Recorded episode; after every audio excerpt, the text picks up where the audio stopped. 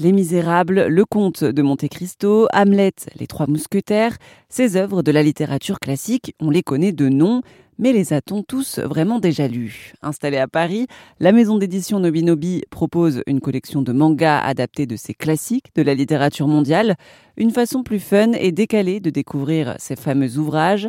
Pierre-Alain Dufour est le directeur éditorial de Nobinobi. C'est pas des titres qui sont en création chez nous, c'est ce qu'on appelle des achats de droits, c'est-à-dire qu'en fait c'est des titres qui existent dans d'autres pays. Donc là on a euh, des titres qui viennent du Japon et des titres qui viennent des États-Unis.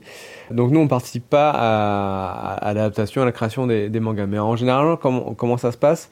Par exemple sur Les Misérables, donc effectivement ça a été créé par un auteur américain et une dessinatrice qui est, asiatique. Et il y a vraiment un travail sur le, roman d'origine, de savoir quels passages ils vont être adaptés, quels passages sont choisis, quels passages sont les plus intéressants aussi en termes d'image à présenter euh, dans l'œuvre.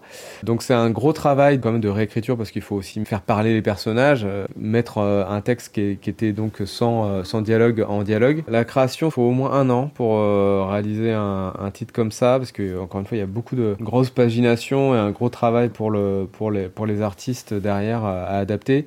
Et euh, il y a des recherches aussi euh, graphiques, parce que là, euh, par exemple, c'est un éditeur qui est américain, donc c'est vrai que la période qui est retranscrite dans Les Misérables en France, etc., c'est pas forcément quelque chose que, que qui ne connaissent bien. Donc il y a un vrai travail de recherche aussi sur les costumes, sur comment représenter cette époque, etc.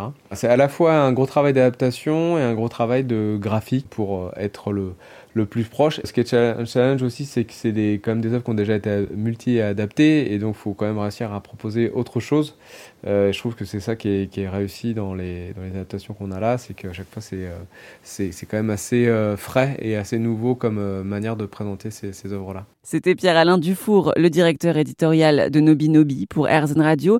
La collection Les classiques en manga propose une trentaine d'ouvrages au total.